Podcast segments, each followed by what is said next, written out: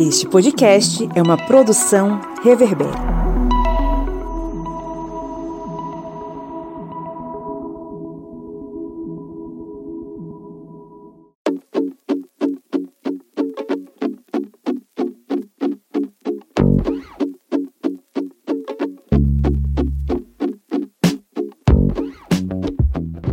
Ouvintes, sejam bem-vindos e bem-vindas mais uma vez ao seu podcast sobre as ciências humanas, o podcast do Historiante. No programa, um conteúdo expresso sobre assuntos históricos que é a Minipédia, eu sou Pablo Magalhães e estou acompanhado aqui da senhora Joyce Oliveira. Olá, pessoas. E do seu Kleber Roberto. E aí, pessoal, beleza? Estamos aqui reunidos com muita alegria para falar sobre o que, seu Kleber? Hoje vamos abordar um tema que é muito interessante e um tema que vai abordar tanto um conhecido pesquisador brasileiro como também um conhecido político brasileiro. Vamos falar um pouco aí de Gilberto Freire e também do Estado Novo. Estado Novo de quem, quem, quem? Getúlio Vargas. O famoso GG, né? Gilberto Freire, ele é amado e odiado por muita gente, né? Ele representou um progressismo muito grande na, nas ciências sociais no Brasil. Mas, ao mesmo tempo, as ideias que ele tinha eram muito controversas. Hoje é o dia de a gente conhecer um pouco mais sobre ele e entender como é que foi a participação dele, ou se houve participação dele, no Estado Novo. A gente sabe que o Estado Novo ele foi esse processo de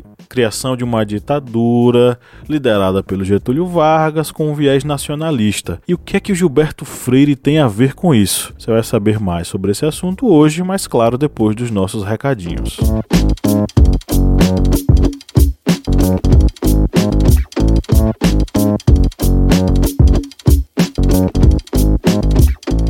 O Enem passou, eu acho que eu tô falando aqui também para estudantes e também para professores, e eu espero que vocês tenham se preparado muito bem para fazer a prova. Se você não se preparou tão bem e tá pensando, poxa, acho melhor me preparar para o ano que vem, eu tenho uma dica para você. Use o nosso aplicativo, né, Joyce? Isso mesmo, né? E aqui é a dica de concurseira. O sucesso, né, de uma aprovação depende de uma preparação que ela saia é, antes do edital sair, né? Então, o aplicativo aplicativo do historiante ele te oferece essa possibilidade de você estudar através dos áudios, né, em aulas que a gente tem, dos nossos cards explicativos e também das questões que a gente elabora para colocar lá é, no aplicativo para você, que pode baixar lá na Play Store, ele é de graça. E aí, para você ter, né, um bom desempenho, é, por exemplo, no Enem, né, ou você que é professor, por exemplo, e quer conseguir fazer questões para os seus alunos a nível de Enem, por exemplo, ou outros vestibulares, ou para ele desenvolver aspectos do conhecimento histórico, né? Você pode usar o aplicativo do historiante como uma ferramenta, como um recurso didático. E é só você ir lá na Play Store, né, botar o, nome do o nome o historiante, que vai aparecer no nosso aplicativo, você vai baixar aí no seu celular, né, e vai ser feliz para sempre. Isso aí, como num conto de fadas, você será feliz para sempre usando o nosso aplicativo. Claro que ele é gratuito, tá? Então pode baixar sem medo de ser feliz. Mas claro, se você pensa, poxa, eu vou baixar isso de graça, gostei do aplicativo, ouvi todos os áudios, ouvi a Joyce, ouvi o Pablo, ouvi o Kleber, e eles estão fazendo tudo isso de graça para mim e eles não vão receber nada, aí você pode nos ajudar, né, Cleber Roberto? Isso mesmo, pessoal. Você pode se tornar um apoiador do historiante. Você pode acessar o link apoia.se barra historiante e a partir de quatro reais você vai ter uma série de vantagens. Além de apoiar o Portal Historiante, você vai fazer parte do sorteio mensal de livros, do nosso grupo secreto no Facebook, ou seja, você vai ter uma série de vantagens sendo apoiador historiante. Além, claro, de apoiar este portal educacional. Quatro reais não é nem meio litro de gasolina. Pode parecer até irrisório para muitas pessoas, mas para a gente faz muita diferença. Então, seja um apoiador historiante. E você que é professor, a partir de 10 reais reais você tem acesso a todos esses benefícios que o Kleber falou, mais a nossa proposta didática. A proposta didática que a gente elabora né, para dar uma, algumas orientações para você aplicar isso em sala de aula, aplicar, aplicar o tema da Minipad em sala de aula. Você acompanha lá a partir de 10 reais mensais também, é bem baratinho. Só um recadinho: se você está ouvindo a gente aqui no seu aplicativo preferido, tudo bem, bacana, continue ouvindo. Mas eu tenho uma dica para você. Se você, como várias outras pessoas, gosta do historiante quer nos ajudar, mas não tem como nos ajudar financeiramente, utilize o aplicativo Orelo e dê o play dos nossos episódios lá nesse aplicativo. Ele é de graça, não vai custar nada para você. Mas sabe o que, é que vai acontecer? Nós seremos remunerados a cada play que você dá em nossos episódios. Olha que legal. Então, gratuitamente, você dá esse play, baixa a Aurelo, dá o play no nosso episódio e nos ajuda financeiramente né, a continuar aqui com o nosso projeto. Joyce Oliveira, se você pudesse definir pontos principais sobre o tema de hoje, quais seriam? A gente tem que pensar como foi formado, as bases do pensamento freiriano, a importância dele para a constituição de uma nova roupagem né, para o Estado Nacional, como que essas ideias elas vão começar a se introjetar dentro do país, culminando, por exemplo, no Estado Novo, e quais são as repercussões desse período, que é aí dos anos 30, para a atualidade, de uma ideia de uma democracia racial, como é que isso afeta a visão das pessoas sobre a condição da população negra no nosso país. Beleza, vamos para nossa pauta então.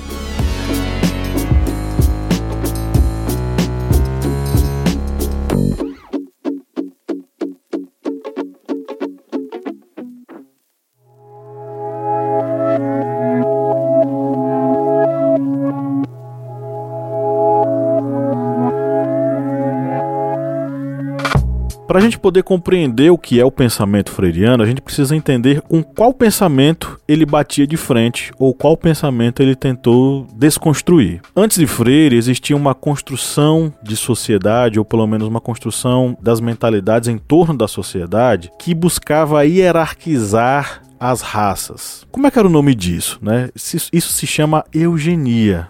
A eugenia era uma pseudociência criada na Inglaterra no final do século XIX, mais precisamente aí na década de 1880, e acabou se difundindo em diversos países no início do século XX, especialmente nos Estados Unidos, na Alemanha, mas também no Brasil. A roupagem científica ela existia, mas esse movimento eugenista ele tinha essencialmente um caráter social e visava a exclusão de elementos tidos como indesejados pela sociedade, com um claro intuito, o intuito de melhorar, entre aspas, tá, gente? Melhorar geneticamente a população. Para isso, eles teorizavam que o melhor jeito de você melhorar a sociedade era cruzar pessoas e cruzar entre aspas aí, pessoas com características genéticas boas. E o que eram essas pessoas de característica genética boas? Claramente, a eugenia ela visava a hierarquização da população mundial em raças. Essas raças iam da melhor à pior. Segundo a eugenia, a melhor raça, melhor entre aspas também, tá?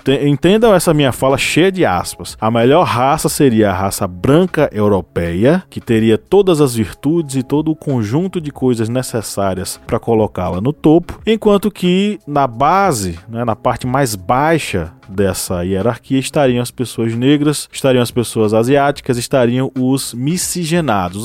Os asiáticos ainda estariam num patamar acima dos negros e miscigenados, e mais abaixo estariam a população é, massivamente negra, massivamente miscigenada, que era vista como degenerada e que tinha características indesejáveis, né? seriam propensas a vícios morais, doenças mentais e físicas, enfim. Tudo isso está dentro desse bojo da eugenia, que vai ser um discurso voltado para melhoria da espécie humana, né? E que causou é, uma série de desastres sociais, como leis anti-miscigenação nos Estados Unidos, esterilização compulsória de mulheres latinas, negras e indígenas, seja nos Estados Unidos, seja em países latino-americanos, lembrando que o, o Paraguai do Pinochet fez isso, o Peru do Fujimori fez isso também, tá? Então, era um discurso muito forte e foi abraçado no Brasil por médicos, cientistas, jornalistas, intelectuais, enfim, todos eles com a ideia de melhorar a nação brasileira através de um famigerado embranquecimento que foi empreendido aí na vinda, né, na, na, na chegada de povos europeus é, alemães, italianos, enfim, que vinham com a ideia né, de embranquecer a sociedade brasileira. Então, essa era a ideia que existia antes do Gilberto Freire construir o seu ideal e a sua obra. E aí é importante pensar que nesse momento aí, no final do século XIX, início do século XX, você tem um conjunto de, de teorias, né, que a, a é, esse, essa época eram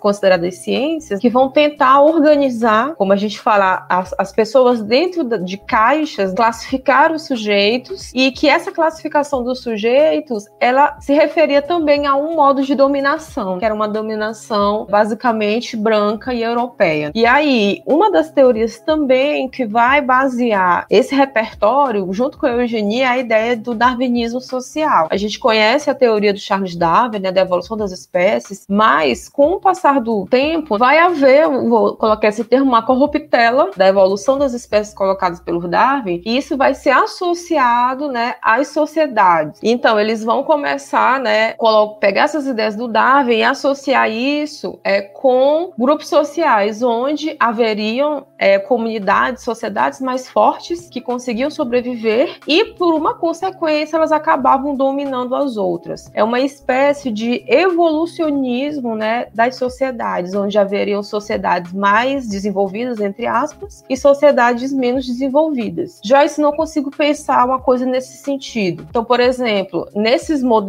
nesse modelo, né, os povos indígenas do Brasil seriam menos desenvolvidos do que os povos da Mesoamérica, né, os astecas, por exemplo, que construíram Então, é, esse pensamento do darwinismo social, ele vai acabar promovendo leituras sobre outros grupos sociais e também promovendo uma justificação da dominação europeia né, em vários espaços. E é uma, da, uma, uma das justificativas, por exemplo, para o imperialismo ou neocolonialismo europeu em África e Ásia no século XIX e século XX. E um dos pais das teorias da eugenia foi um parente de Charles Darwin, mais precisamente um primo chamado Francis Galton. E Galton ele pensava exatamente nesse sentido como bem lembrado pela professora Joyce e pelo professor Pablo, em que haveria o controle da quantificação, da hereditariedade dos seres e dessa forma poderia se controlar, logicamente, a evolução genética dos seres humanos e assim produzir seres humanos melhores. Mas como bem lembrado, o padrão estabelecido por Galton seria exatamente aquele padrão europeu, o branco, não seria o padrão de outros locais, que seriam pessoas miscigenadas, que teriam as misturas, vamos botar aí. O professor Pablo falou algo que é muito utilizado nesse podcast, as aspas, viu, gente? Essas misturas aí, entre aspas, que seriam algo, entre aspas, novamente ruim, seriam exatamente todas as modificações que os eugenistas não queriam, ou seja, para eles a raça deveria ser pura, logicamente seguindo um padrão europeu, para ter uma evolução. E essa evolução seria um aspecto que envolveria vários fatores, não somente os físicos. Eles poderiam considerar também que essa evolução modificaria até a própria sociedade. Uma sociedade pura seria mais evoluída em diversos aspectos. E só ressalvando que esse pensamento não é um pensamento que foi utilizado por pessoas desconhecidas no Brasil Brasil. Um dos personagens que se utilizou de muitos termos eugênicos no Brasil foi Euclides da Cunha. No livro Sertões você percebe nitidamente as influências da eugenia durante a criação dos personagens, em que os personagens do litoral os personagens, digamos, entre aspas, brancos são senhores da sabedoria, já os sertanejos miscigenados do interior serão os bárbaros, os brutos, aqueles que precisam ser controlados. Exatamente esse ponto que vocês percebem o que é a eugenia. Mas dentro desse podcast vocês vão ver que vai surgir também no Brasil, de Euclides da Cunha, alguém que pensou diferente.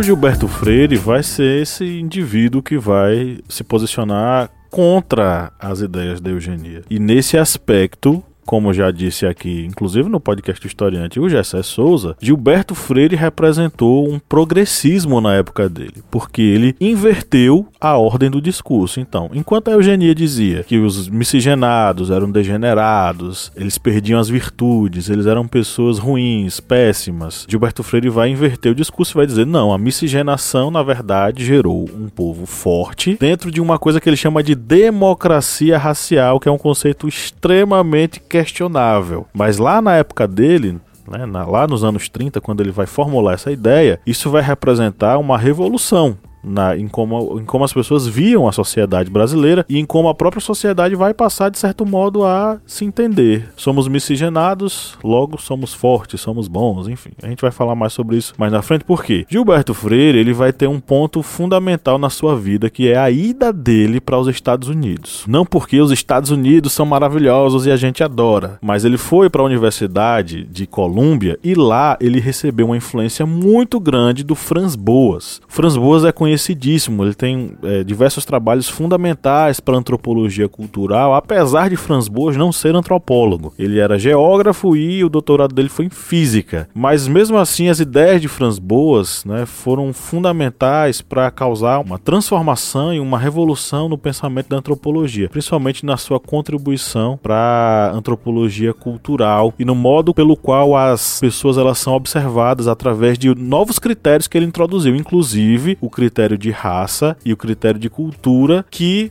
para Franz Boas é, são fundamentais. Então, ele vai é, questionar a ideia de que existem culturas superiores ou inferiores. Isso não existe. Cultura é cultura e tem. Cada local tem sua perspectiva, tem seu processo histórico, tem suas influências. Então, precisam ser observadas de modo individual ou, é, digamos assim, cada cultura deve ser observada de acordo com a sua realidade não sendo comparada com outras, criando uma hierarquia que não existe. Então, a perspectiva de Franz Boas ela vai ser fundamental para Gilberto Freire, porque ele vai dar uma nova perspectiva. A gente não precisa olhar a cultura brasileira em comparação com a europeia. A cultura brasileira se encerra em si. Por exemplo, o Franz Boas ele não vai é, atrelar a, o desenvolvimento tecnológico à, à superioridade de determinada cultura. O fato de os africanos, por exemplo, não desenvolverem tecnologias como o motor a vapor, os equipamentos movidos a energia elétrica, que foram fundamentais para a Revolução Industrial Europeia, isso não é fator para colocá-los como inferiores. A tecnologia menos avançada ou, ma ou mais avançada não quer dizer que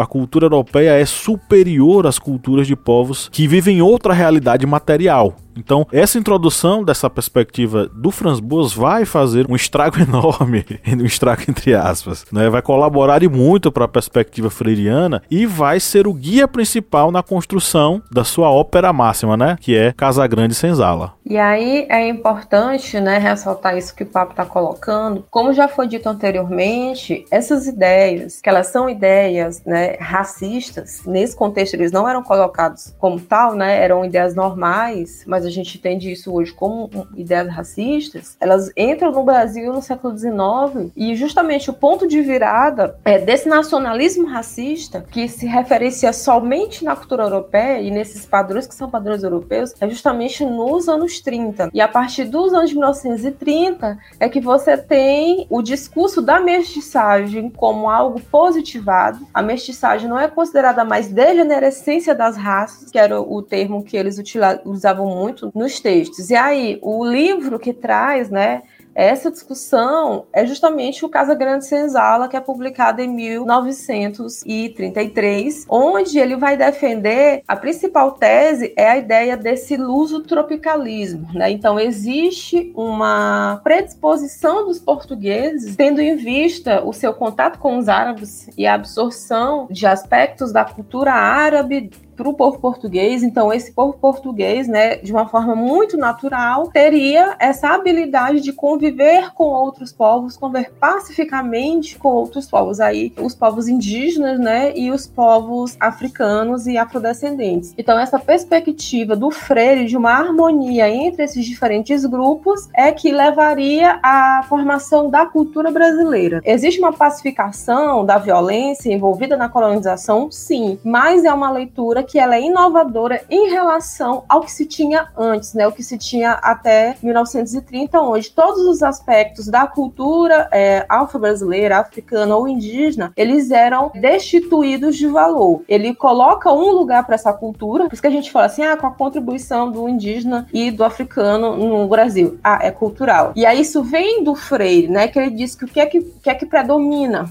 nesse caldo, nessa mistura, né, entre aspas, é justamente o português, né? E dentro dessa ideia de Gilberto Freire, dessa harmonia entre raças, nós vamos ter uma, digamos, democracia racial e seria exatamente essa harmonia que temos entre as raças que vai evitar o que aconteceu em alguns locais, como por exemplo nos Estados Unidos, em que a próprio livro de Gilberto Freire acabou sendo utilizado como argumento para ser defendido, para indicar essa diferença que ocorreu do racismo nos Estados Unidos e no racismo no Brasil. Mas qual seria o que seria essa democracia racial, essa harmonia entre essas raças. E esse termo ele vai indicar que o Brasil ele acabou se distanciando desse racismo e da discriminação racial devido a exatamente esses contatos que vão ter entre os senhores brancos e seus escravos, entrando também até mesmo na conotação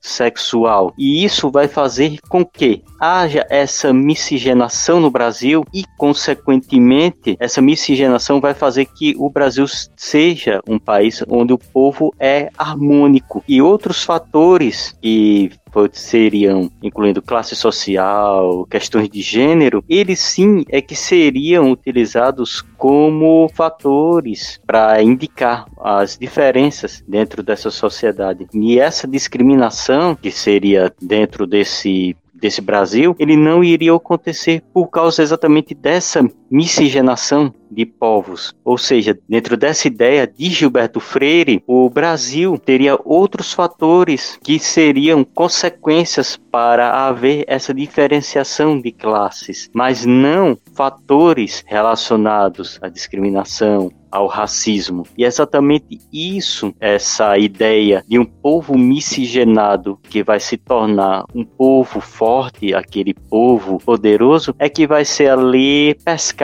pelo Estado Novo, que é até algo interessante nessa parte do Estado Novo, que eu acho que os que o professor Pablo, professora Joyce e eu também a gente vai pincelar um pouquinho, senão a gente acaba estourando o tempo aqui falando de, de Gilberto Freire antes de chegar aí no GG. Check the mic and make sure it sound right, boys. Só lembrando que o, esse livro do Gilberto Freire apesar de nós termos diversas críticas, não é? Por exemplo, a ideia de um processo colonial pacífico, né, das raças se encontrando, os portugueses se encontram com os indígenas e aí há a troca cultural de uma forma pacificada, a ideia da sexualidade consensual, onde eh, na verdade não houve estupro né, os, os, colonizadores não estupraram as índias. Na verdade, as índias, as indígenas, perdão, na verdade, as indígenas estavam, enfim, tinham a sexualidade aflorada, né, e seus corpos nus chamavam a atenção, e aí, em, de forma consensual, eles tiveram relações. Isso é um absurdo.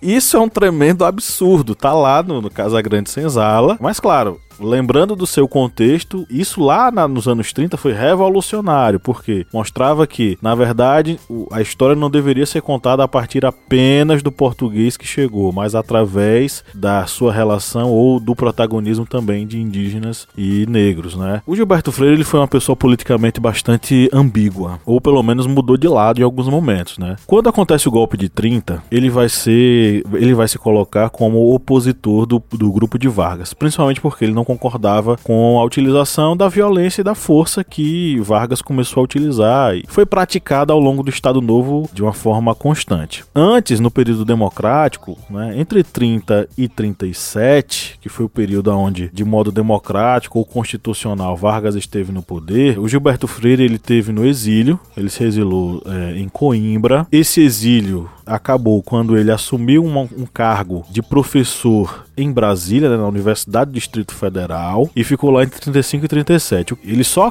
parou esse trabalho porque o Vargas mandou fechar o laboratório de sociologia que era dirigido por ele. E isso gerou uma, enfim, um descontentamento, um desgosto muito grande de Gilberto Freire com Vargas. Só que isso vai, é, aos poucos, se transformar por quê? Porque aos poucos o Gilberto Freire vai se aproximar do processo político, inicialmente como oposição, claro, né? Porque tudo isso gerou um desgosto muito grande do Gilberto Freire, ele não queria, enfim, aceitar o Vargas no poder. Só que aí ele se aproximou aos poucos, né, do processo eleitoral que aconteceu entre 36 e 37. Esse processo eleitoral ele é fundamental porque a pessoa que fosse eleita substituiria Vargas, porque ele já, ele já estava no poder desde os anos 30, desde, desde 1930, quando teve a Revolução, ou o golpe de 1930, como, como você prefira chamar, eu prefiro chamar de golpe. Ele esteve no poder como um presidente interino até 34. A partir de 34, ele se tornou presidente constitucionalista, eleito indiretamente. Na verdade, é, por, por deputados eleitos ali. E estava chegando a época de ele passar o bastão adiante em eleições abertas. Gilberto Freire vai se envolver nesse processo, apoiando inicialmente a candidatura do José Américo de Almeida. José Américo de Almeida, nos bastidores aqui, Joyce Oliveira eh, nos revelou que ele era autor do livro A Bagaceira. Eu não sabia, mas fica aí o registro para vocês. Joyce depois talvez vá falar sobre isso novamente. O... Ah, só, falar, só, explicar aqui o que é que é a bagaceira. A bagaceira não é o que a gente sabe não, uma cor que não presta, né? Nesse sentido aí, dos Américo de Almeida, é do povo que trabalha no engenho. Então, quem trabalha no engenho era o povo da bagaceira. Isso. Inclusive, é um livro, tá? Pra quem não entendeu ainda, tá nos ouvindo e não entendeu, a bagaceira é um livro. Então, José Américo de Almeida, ele, é, é ele era candidato pela situação, ele era candidato do Vargas, tá? Só que é, ele era candidato e não, porque Vargas ele apoiou e não apoiou José Américo. Então, o projeto que foi apresentado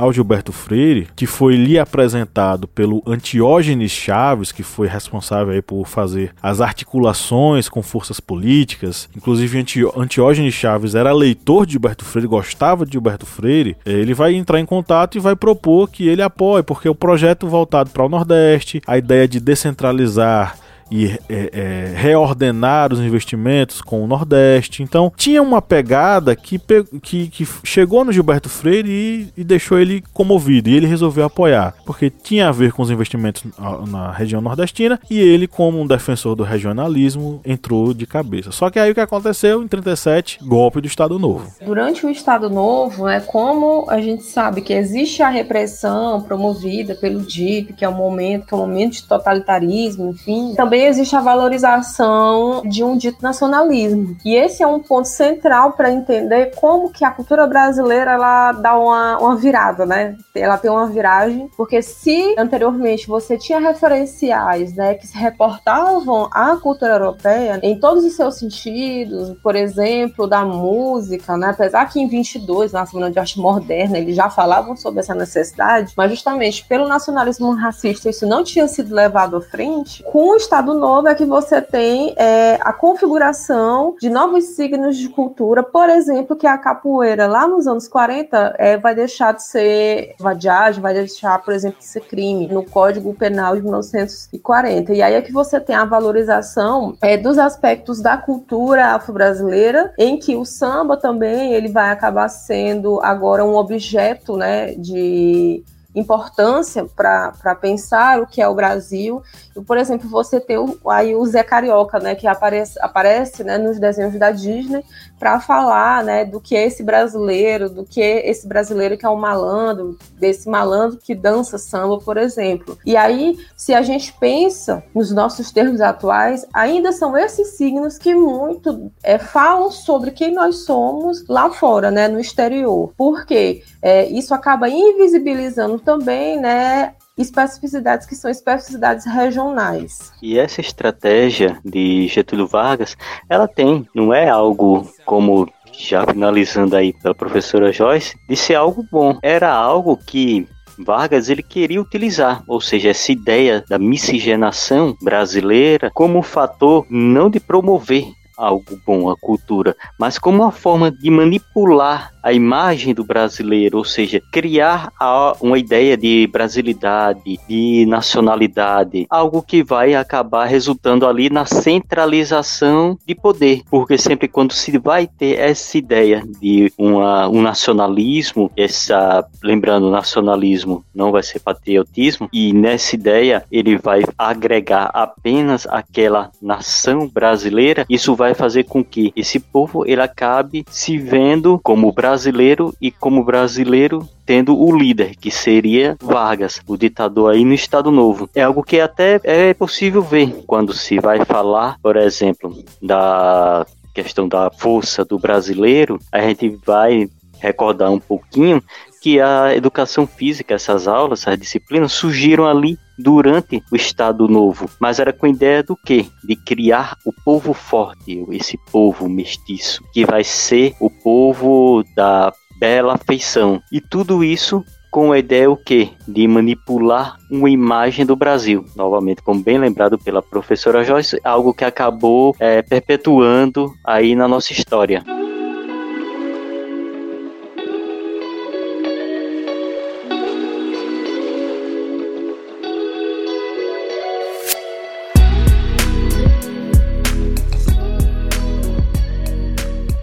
Aí, aos poucos, o, o pensamento freiriano ele, ele foi adotado, vamos dizer assim, pelo Estado Novo, que praticou essa ideia do, do, da centralização do poder, mas principalmente na construção de uma identidade nacional. Quando Vargas valoriza aspectos das culturas afro-brasileiras e indígenas, ele faz um pacto com os regionalistas, dos quais Gilberto Freire era um de seus líderes. E aí casam essas, esses dois pensamentos e durante anos, né, Gilberto Freire ele vai, de certo modo, enfim, estar numa posição cômoda a partir do momento em que o regime ele cada vez mais é influenciado pelo pensamento dele, né, pelo pensamento freiriano. Só no finalzinho do regime, quando começa a ter mostras da fragilidade da, e de que a engrenagem estava ruindo, é que Gilberto Freire ele vai se manifestar, né? Quando o Estado Novo começa sua derrocada entre 44 e 45, é que Gilberto Freire vai novamente se reposicionar politicamente e começar a fazer críticas ao sistema do Estado Novo. Só que aí já é conversa para uma outra minipédia. Chegamos à reta final da nossa gravação e eu queria perguntar: e aí, querido e querida, vocês querem fazer o que agora? Concluir? Dar alguma dica? Eu vou dar uma dica maravilhosa que é da um trabalho da minha mana que é a Thaís Conceição de Jesus Barbosa Silva.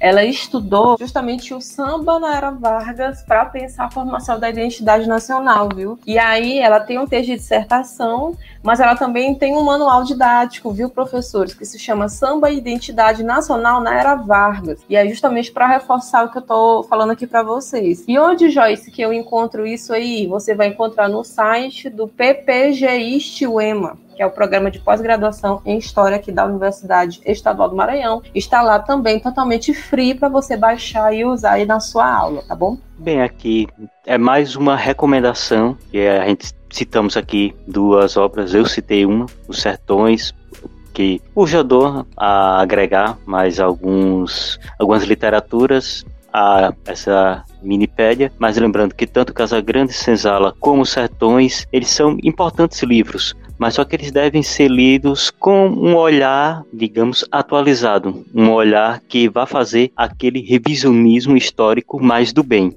Não é aquele revisionismo histórico da Terra plana. A gente olha essas duas obras que foram importantes dentro do nosso cenário, mas a gente vai olhar eles com esse cenário, com essa visão digamos, atualizada. E o último recado, leiam o trabalho Gilberto Freire e o Estado Novo, a trajetória de uma relação ambígua do Gustavo Mesquita. Esse texto ele foi publicado no, na revista Cadernos do Desenvolvimento no ano 2013 e traz uma, uma análise bem interessante sobre esse posicionamento político de, do Gilberto Freire indo de um lado para o outro durante o Estado Novo. É isso, ficamos por aqui, um grande abraço e tchau, tchau. Abraços calorosos, bem quentes do Maranhão para você vocês. Valeu, pessoal. Até mais.